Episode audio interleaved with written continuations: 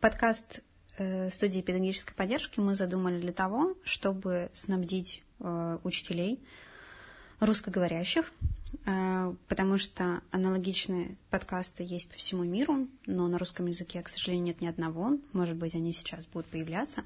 В общем, для того, чтобы снабдить учителя русскоговорящего или, ну, короче, умеющего говорить на русском языке, полезными 15, 20 и иногда 30-минутными а, аудиодорожками для того, чтобы он в любом удобном формате мог послушать а, какие-то полезные живые наработки или а, мысли, которые могли бы его вдохновить на свою собственную деятельность. Мы будем обсуждать разные темы.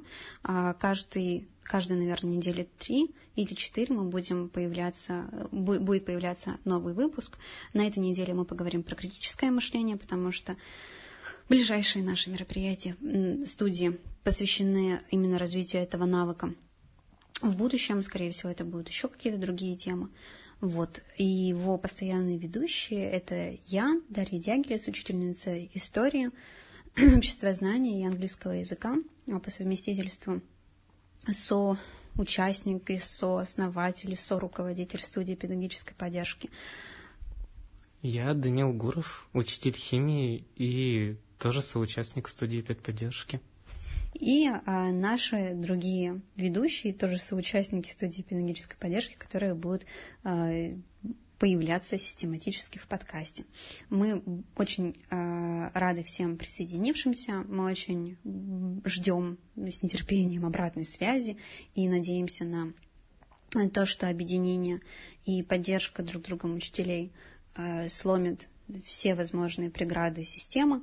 А, в общем, давайте объединяться, дружить и э, менять к лучшему российское образование.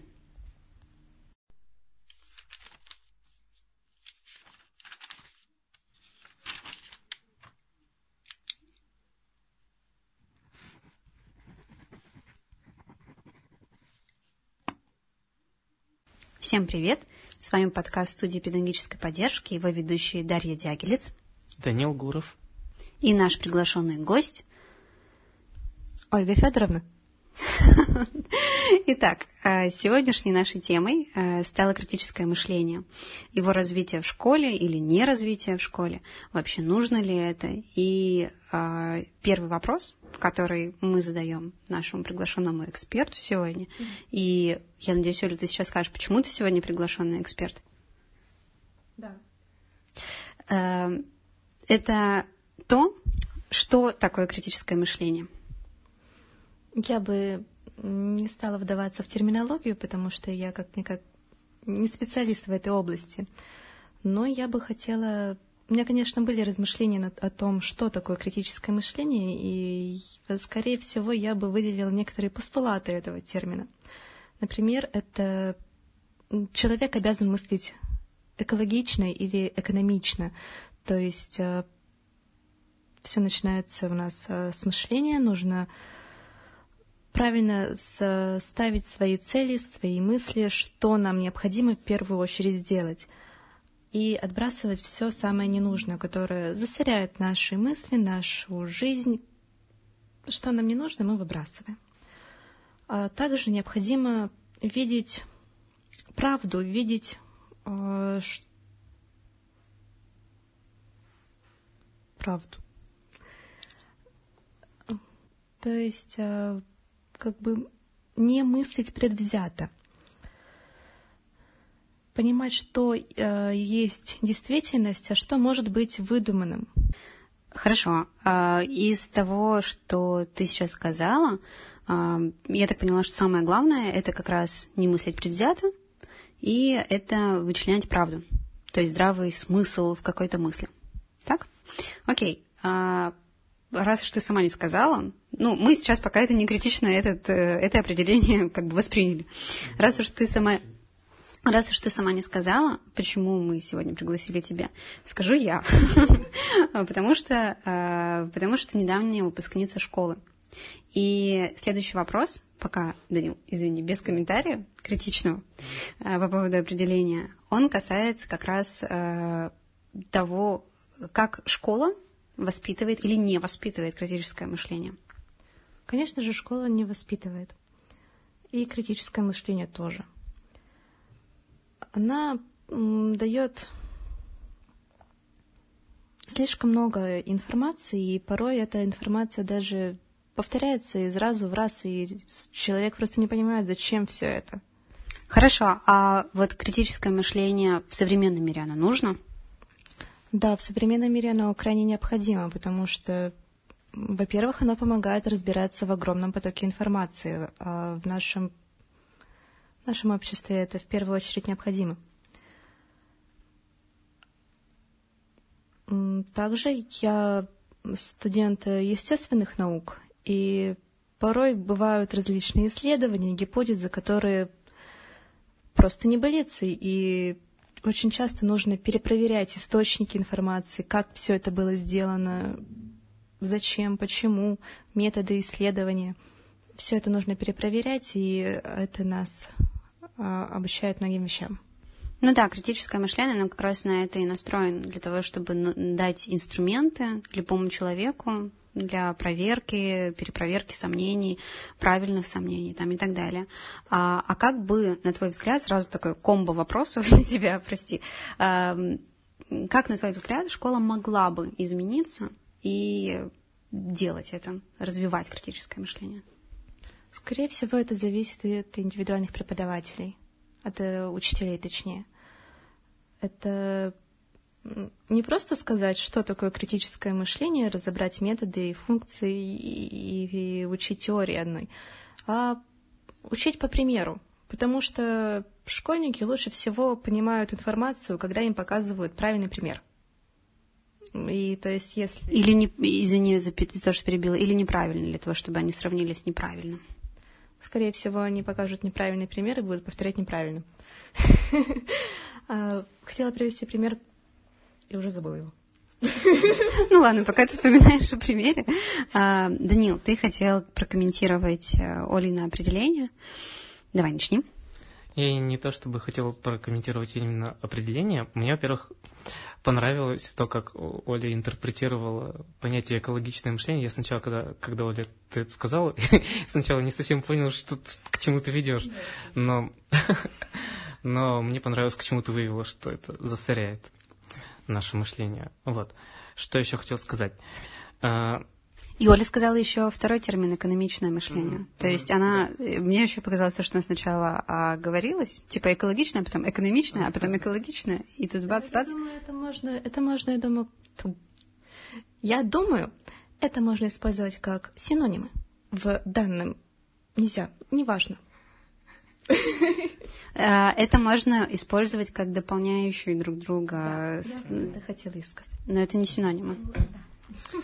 Вот, что еще хотел сказать. Ты когда начала, Оля, говорить про э, отвечать на Дашин вопрос, про то, развивается ли это в школе и все такое, ты сказала такую э, вещь, которую очень часто воспринимают как раз некритично. Ты сказала, конечно же, школа не развивает когда ты говоришь такую штуку, это, это я немного придираюсь. Я вообще люблю придираться, и меня за это потом пинают за углом. А, вот. Когда мы говорим, конечно же, это... Когда мы говорим, конечно же, аудитория, особенно которая не, не подготовлена к тому, что сейчас ей нужно будет включать критическое мышление, они такие, а, ну да, конечно, конечно, школа не развивает. Вот. И в данном случае, наверное, именно в твоей школе э, не развивалось. Хотя, я, если честно, не помню, чтобы и в моей школе это развивалось, но, но две школы – это не совсем репрезентативная выборка. Ну да, э, извини, что перебила, вклинюсь тут. Я вспоминаю э, большое количество эссе и исследовательских работ, которые написала во время учебы в школе. И мне казалось, что это как раз вот, пожалуйста, вам развитие критического мышления, потому что мне приходилось перелопачивать гигантское количество литературы, и очень многое, что к чему я приходила, это было подтверждение моих гипотез, да, которые были не критично восприняты мной, потому что они просто подтверждали, как бы делали для меня что-то удобно, а когда я приносила это преподавателю, преподаватель говорил, что это надо править, это не критичное как раз мышление, и нужно это менять. Последний комментарий, который я хотел бы дать ко всему, что здесь произошло, это то, что мне очень нравится термин «инструменты». Первый раз я столкнулся с ним, когда читал нехудожественную книгу Стивена Кинга «Как писать книги», и он там говорит о том, каковы инструменты писателя. И мне кажется, просто этот термин очень удобно использовать, когда ты просто не знаешь, что делать. Вот ты писатель, и ты садишься и такой... А, а, а, а потом ты вспоминаешь просто, что у тебя есть ящик с инструментами, и ты вот этот инструмент мне сейчас подойдет. И у учителя то же самое. У него критическое мышление и сомнение в принципе это, это очень важный инструмент. Ты должен, как учитель, ты должен сомневаться просто, просто во всем, что происходит. Что происходит в твоей аудитории, что происходит вне ее. Э, и ты просто должен понимать, что у тебя всегда есть вот этот ящик, где ты можешь взять свое долото, оно же критическое мышление, и начать Потрясающая метафора. Или нет, это правильно сказать, не метафора? Или это метафора? Метафора. Мне очень понравилось. Спасибо.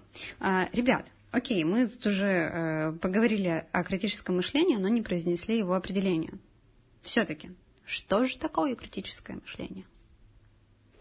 Наверное, нужно сначала разобрать, что вообще такое мышление – нет, давай, у нас только 20 минут подкаст идет, а мы, мы, тут, мы тут умрем э, обсуждать еще, что такое мышление, потому что нет э, единого еще как бы мнения. А, нет, нет, что такое сознание. Короче, давайте попробуем дать определение критическому мышлению.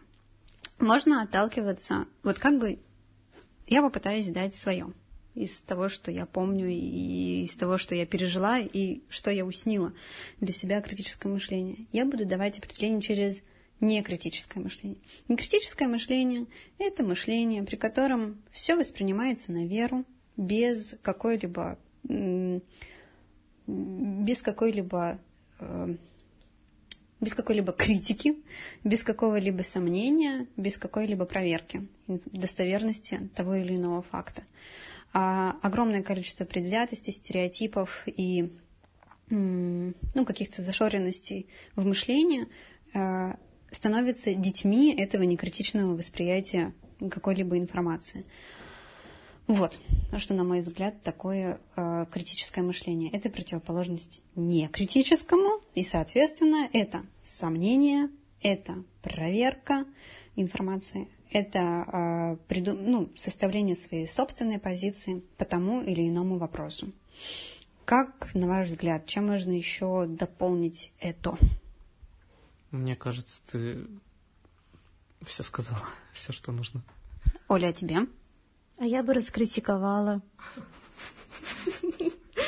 Потому что ну, после такого определения кажется, что человек в современном мире живет в, в сплошной депрессии, потому что ему постоянно приходится проверять инфор- всю, всю информацию, которую он получает, а это очень большая трата времени и, собственно, ресурсов человека.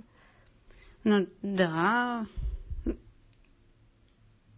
Ну, в, действительности, в действительности в современном мире э, особенно, потому что так скорее было всегда но просто в современном мире особенно это необходимо. Тратить много времени на то, чтобы понять, правда перед тобой или ложь. Так, так ли это необходимо? А, перепроверять постоянно? Угу. В действительности нет. Ну, то есть я же не буду перепроверять факт а, того, что нахождение рядом с а, нет, сейчас, сейчас пойду перепроверять как раз. Я хотела сказать, э, нахождение рядом, ну, то есть вот локоть к локтю с человеком, у которого сейчас температура, и он болен острым респираторным заболеванием, что это меня не приведет э, к заражению. Скорее всего, меня это приведет к заражению, правильно? Но если у меня там сильный иммунитет, то, возможно, нет. Короче, такой вот пример, извините, почему-то он меня сейчас всплыл. Может, потому что начинается осень. Вот. В общем, это о примерах. Но так или иначе у нас э, с вами всплывал в разговоре, э, в разговоре тема всплывала об аргументах и о способности аргументировать свою точку зрения, свою позицию, или когда ты видишь какую-то информацию и оцениваешь аргументацию этой информации, аргументацию этой точки зрения. А, как вы думаете, друзья мои, А в каких случаях нужно уметь аргументировать? Слушай, а вообще нужно ли аргументировать? Ну, потому что ты же всегда можешь сослаться на какое-то авторитетное мнение, и не нужно составлять свою позицию, и ты видишь какого-то чувака, который, который дико шарит в теме, и ты такой... Вот тот чувак сказал, что можно поступать вот так, и я с ним согласен. Извини, Данила, если тот чувак с девятого этажа спрыгнет, ты тоже спрыгнешь? Я в восторге от этого контраргумента. Мне он очень понравился, потому что я бы сама его использовала. Видите, как я некритично, да, поступила? А, потом для себя просто применила. Да, Данил, так и есть. Я думаю, что ты нас сейчас потроллил просто. Yes. Таким мы угадали твой троллинг. В общем, а, мне кажется, что аргументировать, ну, способность аргументировать свою точку зрения, она нам нужна ну, практически всегда. Ну, слушай, на самом же деле сложно противостоять авторитетам.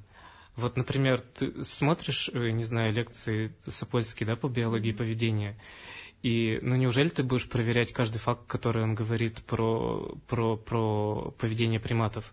Неужели ты на самом деле будешь э, читать исследования, которые приведены там, не знаю, по ссылке полностью?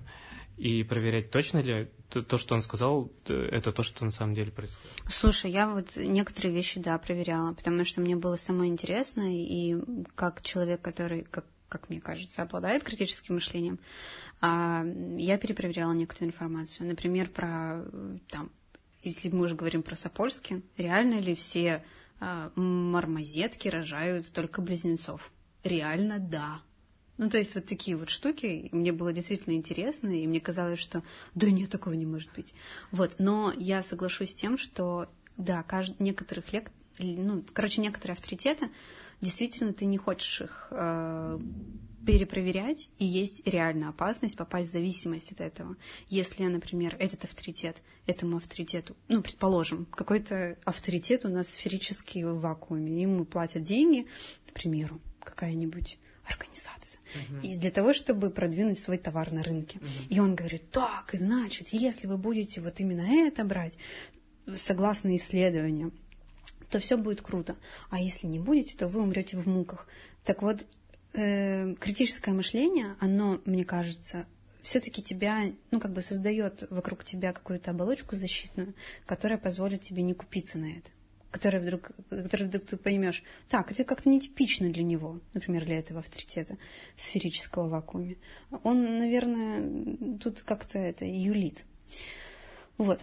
А, но мы отошли от аргументированности. Данил, как ты думаешь, нужна ли способность аргументировать э, свою точку зрения или, ну, короче, какую-либо позицию э, сейчас? Я думаю, по большей части это необходимо. А, ну, потому что иначе твою позицию могут просто не воспринять всерьез. Если ты на самом деле хочешь донести до кого-то что-то, ты должен э, убедительно как бы, подать ее, подвести к своему выводу, чтобы все это было логично. Вот, ну да, да, я согласна. Оля, тебе вот как э, человек, который сейчас еще учится в университете, как часто, ну хотя нет, это глупо, да, спрашивать, как часто ты сталкиваешься с необходимостью аргументировать свою точку зрения, а насколько это жизненно важный вот так вот инструмент, способность аргументировать? Ну, я хочу стать ученым, так что для меня это, по-моему, первостепенная задача. Просто если я вдруг открою что-то, то я должна доказать это с... так, чтобы ко мне никто не придрался mm-hmm. с любой точки зрения. Окей, спасибо. Мне кажется, что мы тут уже это, начинаем э, говорить проговоренное, потому что это, ну, это, короче, реально важно. Я хочу нас э, окунуть в атмосферу класса. Класса в школе. Как показать ученикам, что важно аргументировать? Вот, вот это вот, да. Как, э, во-первых, во-первых, чего ж, чего ж тут греха таить? Многие ученики не верят в то, что ты, как учитель, им тут впариваешь. Они, многие сидят с телефонами на занятиях и могут, если особенно преподавателям кажется неубедительным, просто из-за того, что он, не знаю, там, чешет нос, а это, как известно, у нас признак вранья. Ладно, извините, какое-то отступление. В общем, Э, очень многие дети сами чекают информацию во время даже занятия и постоянно, ну, в общем, или не постоянно, там, поправляют или еще что-то. Короче, способность аргументировать, мне кажется, она, ну, она сквозит вот в современном мире. Нет, я плохо сказала. Короче, она сквозит повсюду. И э, важность аргумента, я думаю, что она может привита быть только с поведением самого педагога. Ну, то есть, если он аргументирует, и он показывает, что аргумент это действительно ценно, это важно, не восприятие на веру, а именно способность обосновать, то ученики это впитывают и ну, демонстрируют дальше. То есть это не с одного занятия, да? Ты им сказала, что важно аргументировать, ребята, и они такие, а, хорошо, будем аргументировать. Ну да, иначе-то у нас, что там на выпускных сочинениях, да, Оля, где там пишутся эти сочинения, где нужно аргументы, там типа там определенное количество аргументов. Но я как преподаватель истории знаю про последнюю часть ЕГЭ, где нужно именно писать по истории. Э, вот там тоже нужно привести три аргумента за, три аргумента против позиции, и это тоже так. Не скажу, что это упражнение воспитывает критическое мышление. Мне кажется, что это упражнение воспитывает умение манипулировать фактами. Кстати, по поводу аргументов в школе, я же вспомнил такой замечательный предмет, на котором прям преподают аргументирование, это геометрия. Ты там, ты же постоянно должен доказывать какую-то теорему. Э, а, а что это как не аргумент? Ты должен привести полное доказательство, чтобы никто не придрался. Слушайте, точно. Помните, там аргумент один, аргумент два, да. А хорошо, а если вы э, не преподаете геометрию, то как вы можете развивать э, вот эти вот способности аргументации в своем классе? Например, если вы преподаете Ладно, начну с себя. Если вы преподаете историю, как можно попробовать? У меня есть, ну вот в запасе, я не буду все карты раскрывать. Ладно, я шучу, что-то я тут э, щеки пыжу. В общем, я расскажу пару упражнений, которые использую для того, чтобы как раз э, развивать критическое мышление. Например, это упражнение «Донетка», э, которое можно использовать и как хук, ну, то есть как крючок урока. Например, когда ты показываешь на истории или на общество знаний э, какой-нибудь предмет страны, там сундук, в котором на самом деле, который вовсе не сундук, а выглядит только как сундук. И спрашиваешь, что же это, дети, такое? Вам можно отвечать, задавать любые вопросы, а я буду отвечать только да или нет. И, как вы понимаете, качество вопросов может быть разное. Они могут просто гадать точечно, типа там это сундук, это шкаф, там, я не знаю, что это такое, а могут задавать вопросы, которые будут вот эту всю вариативность, всю линейку вариативности сужать. Это будет уже качественный вопрос. И вот как раз научение качественным вопросам, это, а, ну, на мой взгляд, как педагога, это один из способов тренировки как раз критического мышления. И я это достаточно часто использую, тем более потому, что это прикольно, потому что можно подобрать очень классные какие-нибудь картинки, типа а, первые эти первые э, защита от газа, как называется, газа... Противогазы. Вот, противогазы.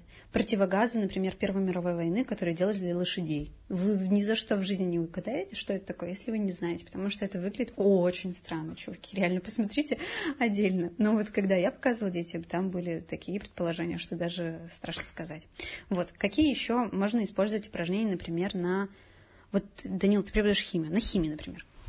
Ну, сам я осознанно до этого момента не преподавал критическое мышление, потому что я, видимо, сам над этим еще не задумывался.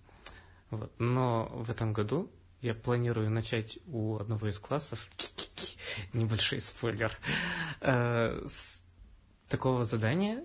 Э, можно же спросить, да, учеников, например, не спросить, дать, дать вот такое утверждение, что у меня вот тут есть листочек с информацией, очень важный, э, на которой написано, что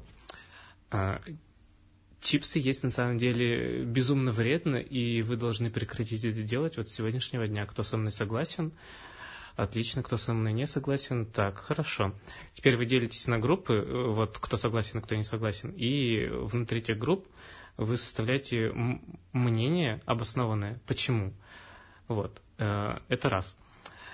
как это можно продолжить, развернуть, а, вы можете попросить их пере, переосмыслить свое мнение, добавив сюда еще что-нибудь, например, чипсы есть э, вред, безумно вредно, потому что они содержат ГМО, допустим. Вот. И тут, э, ну, само собой, ученики еще должны как-то про прошарить, что такое ГМО, и на самом деле они так вредны. Вот. Но я думаю, с современными технологиями, с выходом в интернет, может быть, э, это и получится осуществить.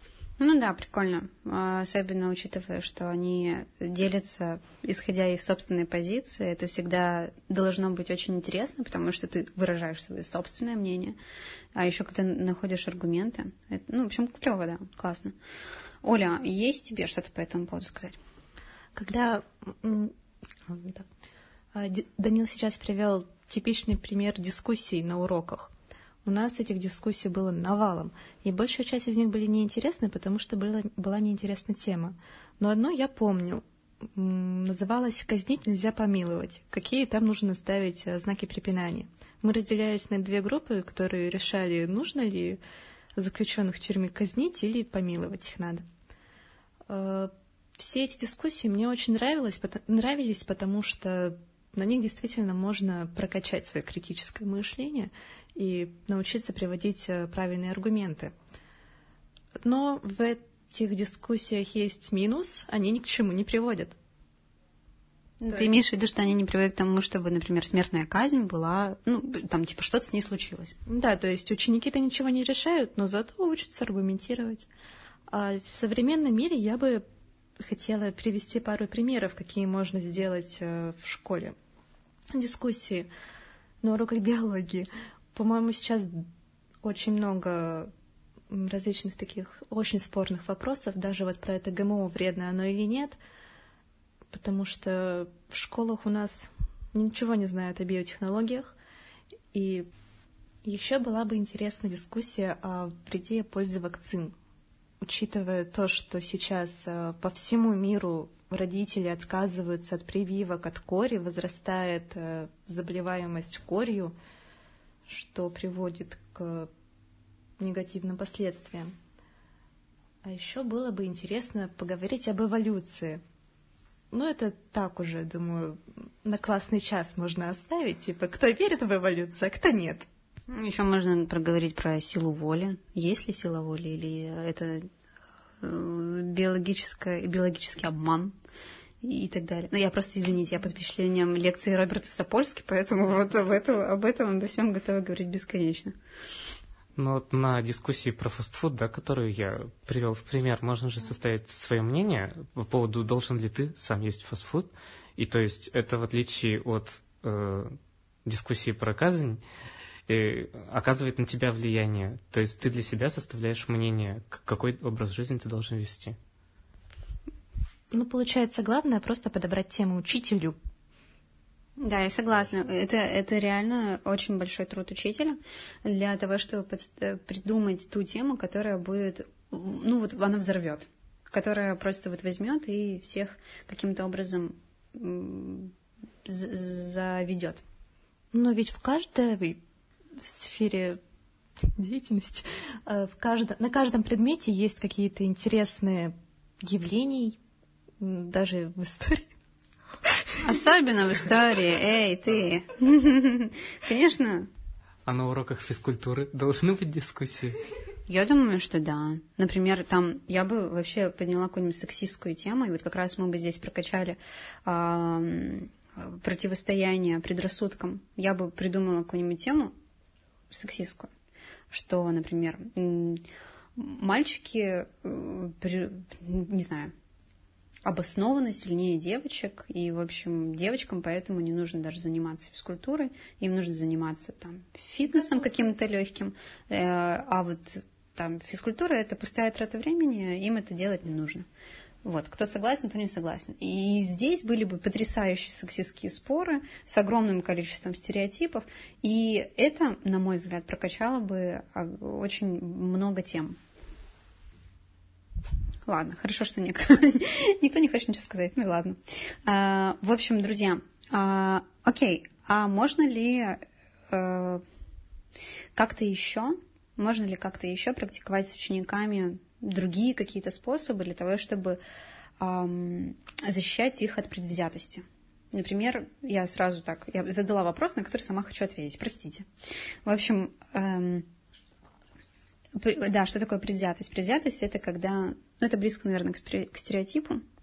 Это когда ты, э, ну, когда человек, какая-то персона считает, э, исходя из своего предыдущего опыта, исходя из каких-то эмоциональных переживаний, э, связанных с каким-либо феноменом, как что-либо только таким-либо. Вот так вот. Из, извините, вот настолько все общо. К примеру, к примеру, а, что все или не согласитесь, если я не права здесь в определении. Например, что все... Сейчас, сейчас надо что-нибудь вспомнить. Например, что все... Ты, у тебя есть уже готовый стереотип? Я просто хочу посмотреть на само слово «предвзятость», да? А, Ее можно переформулировать как «перед взял». То есть ты взял что-то перед тем, как ты, собственно, посмотрел на это, оценил это. Вот. Да, круто. Спасибо большое за это, этот лингвистический анализ. В действительности, вот, например, после 11 сентября, вот вам тысяча и один, одна предвзятость, когда любой человек в э, темной одежде, да, когда любой человек с густой бородой э, считался террористом. Вот. И были, огром... ну, были хорошие фильмы, типа там «Меня зовут Хан», которые пытались с этим бороться, с этим стереотипом, что я на самом деле человек, а не... Ну, то есть моя внешность — это только моя внешность и ничего более. Вот. Э, ты хотела здесь что-то сказать? Мы когда с моей девушкой ездили в Питер, у них же постоянно в метро проверки э, рюкзаков, все такое. И меня по какой-то причине обыскивали чаще. Я просто, слушатели не верят, я с бородой.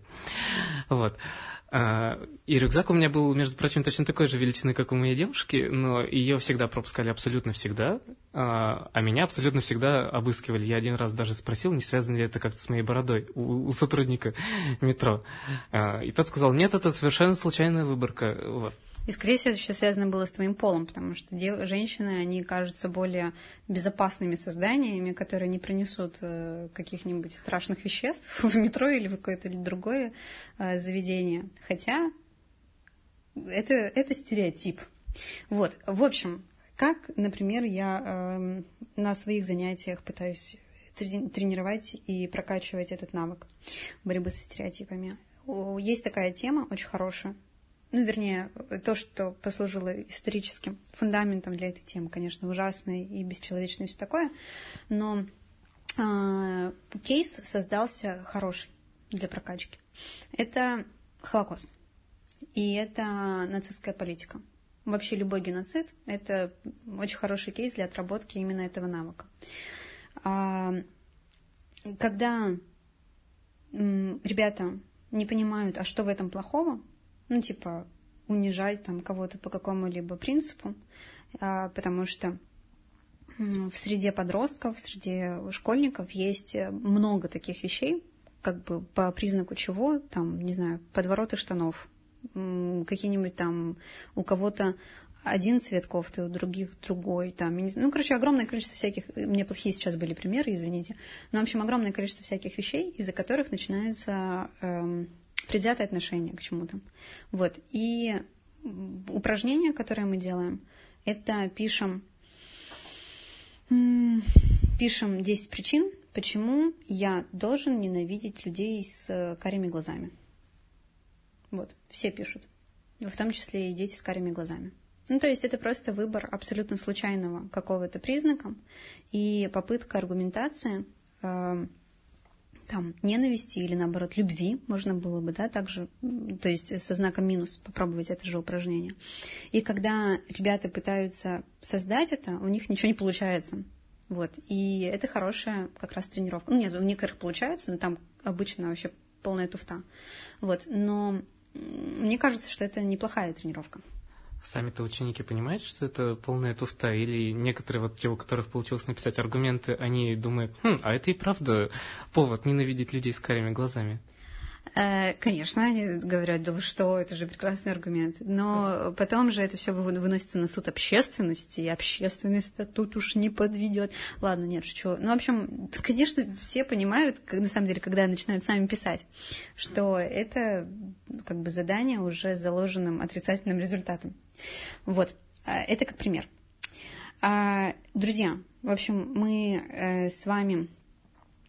Зачем, к чему мы вообще пришли? К тому, что критик, э, кри, критиковать, развивать критическое мышление в школе необходимо, да, что это может делать каждый, просто нужен э, большой набор инструментов, которые можно включать так или иначе в образовательный процесс. Вот, и мы сейчас со студией педагогической поддержки как раз этим и занимаемся. Созданием этого большого кейса, такого бокса, из которого можно было бы достать э, инструмент. Да, вот как ты сказал, Данил, ящик с инструментами. Короче, чтобы там были отверточки критического мышления, гаечки критического мышления и тому подобные всякие штуки, в том числе и лобзики критического мышления, которые любой учитель мог бы достать и на своем занятии применить. Вот. И более того, мы разрабатываем такой курс для родителей. И вот, э, Данил, расскажешь про ближайшее наше мероприятие? А, ты про умного ребенка? Ну, в общем, в Перми на Пермской ярмарке проводится мероприятие «Умный ребенок», а, которое посвящено детям а, и образованию в частности. Наша студия поддержки будет там выступать а, и рассказывать и показывать, и учить. Да, и показывать, и учить, и, в общем, давать мастер-класс своего рода. Как развивать критическое мышление у ребенка для родителей. А, сегодня мы говорили про учителей по большей части, а там будет про родителей. Про то, какие упражнения простые а, и ненавязчивые можно проводить прямо, прямо дома а, для того, чтобы формировать критическое мышление. Вот. Да, прикольно. Класс. Это мы проводим. И в общем, аналогичный курс мы разрабатываем для учителей, для абсолютно разных учителей, совершенно разных предметов. Поэтому, если вам есть что рассказать по этому поводу, если вам есть чем поделиться какими-либо методиками, наработками и все такое, а, пожалуйста, отправляйте, вам, отправляйте нам это на почту на а, teachers.varietysobaka.gmail.com.